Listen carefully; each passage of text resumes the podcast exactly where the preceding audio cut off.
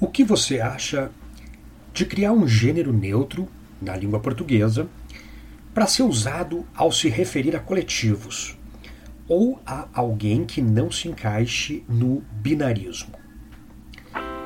Oi, eu sou o professor Seve e esse é o CVCast, mais português, mais literatura e mais redação. Esse é um assunto muito contemporâneo.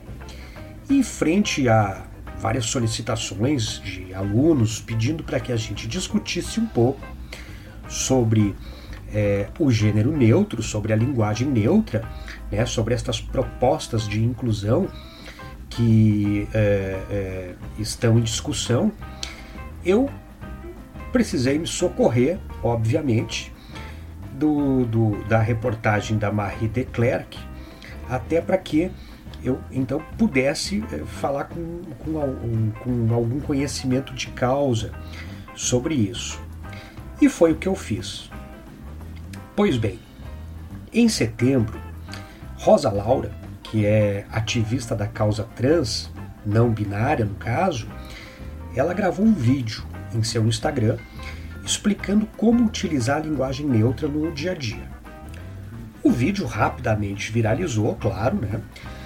tanto pelo didatismo da, da, de Rosa Laura, quanto pela revolta de usuários das redes sociais que consideraram aquela proposta um capricho do ativismo trans. Vejam bem, em Portugal o tema também está quente. O Ministério da Defesa, em 18 de setembro passado, neste ano de 2020, claro, produziu uma diretiva que recomenda o uso de linguagem neutra e inclusiva em certidões e registros civis. Mais ou menos assim, ó. Em vez de nascido em, é melhor usar data de nascimento. Em vez de os políticos, é melhor usar a classe política. Essa é a diretiva que o Ministério da Defesa português uh, emitiu, né, recomendando então o uso de linguagem neutra e inclusiva. A linguagem neutra ou linguagem não binária, ela não é obrigação imposta por nenhum movimento da causa LGBTQI+, mas é uma discussão que propõe uma modificação na língua portuguesa para incluir pessoas trans, não binárias, intersexo e as que não se identificam com os gêneros feminino e masculino. A ideia então é criar um gênero neutro para ser usado ao se referir a coletivos ou a alguém que não se encaixe no binarismo.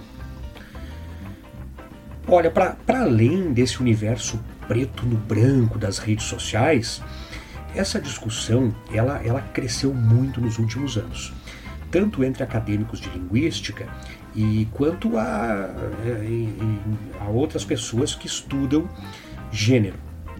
Uma crítica comum é a dificuldade em implementar esse sistema na língua portuguesa e, claro, seus efeitos na aprendizagem, na alfabetização das crianças. Afinal, por que, é que a linguagem neutra ela é considerada tão importante? e qual seria o problema em adaptar a língua portuguesa para incluir uma parcela inviabilizada da população.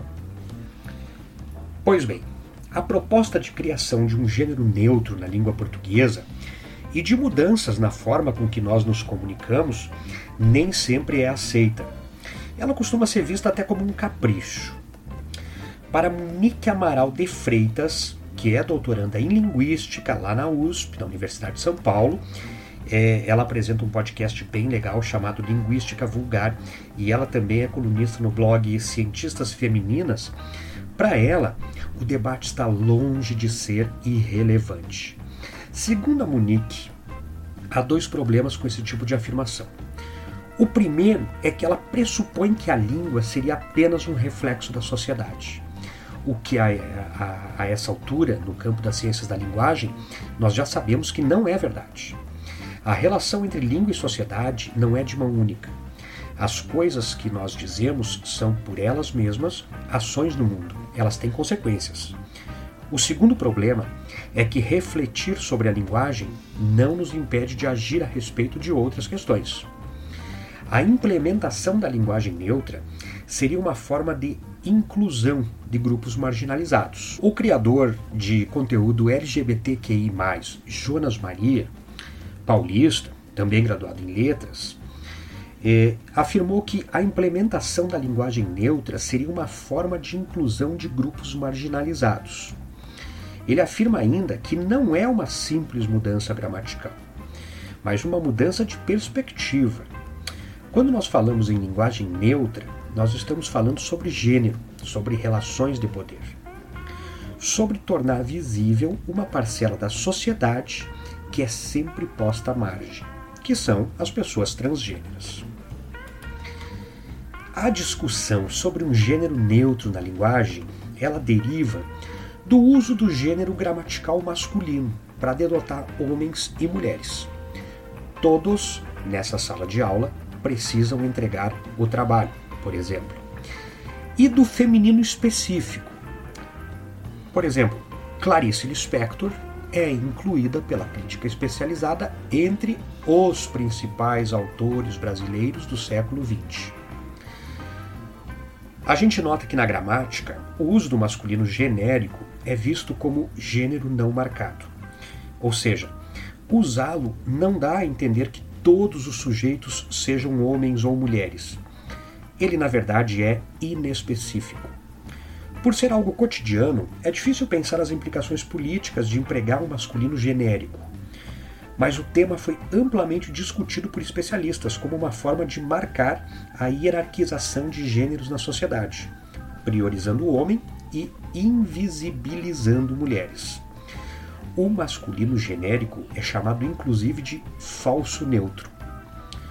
Entretanto, essa abordagem não é unânime no campo da linguística.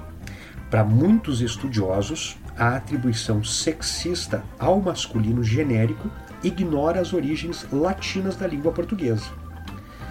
No latim, havia três designações: a feminina, a masculina e a neutra. As formas neutras de adjetivos e substantivos no latim acabaram sendo absorvidas, ora por palavras de gênero masculino. A única marcação de gênero no português é o feminino.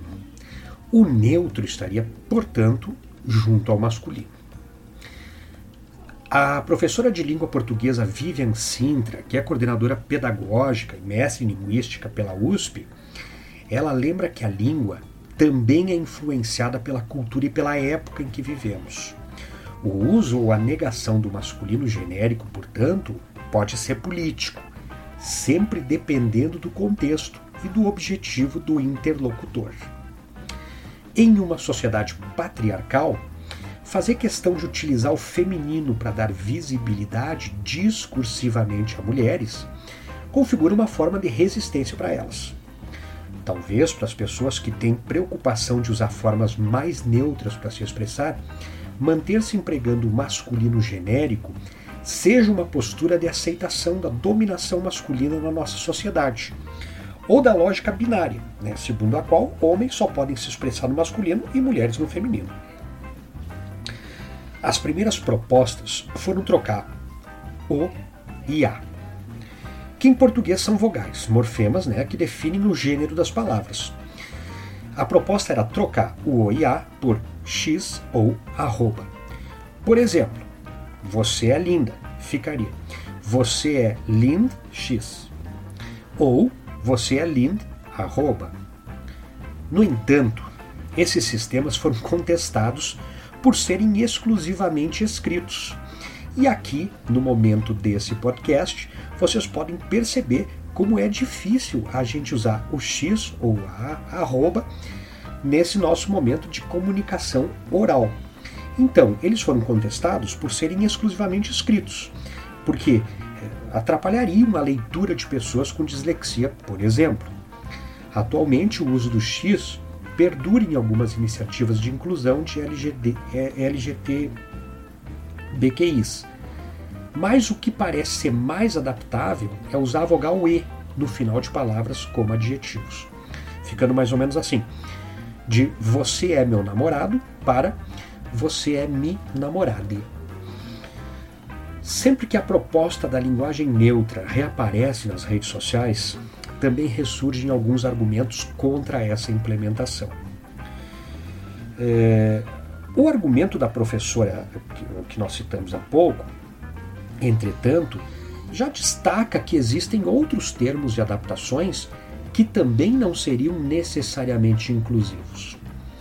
Quando nós nos comunicamos pela internet, por exemplo, é comum usarmos abreviações como PQ, indicando porquê, VC, indicando você, TBM, indicando também, RS, RS, RS, indicando risos, entre outros, né, que tampouco são decifrados por softwares de leitura de tela para cegos e nem são ensinados nas escolas, claro.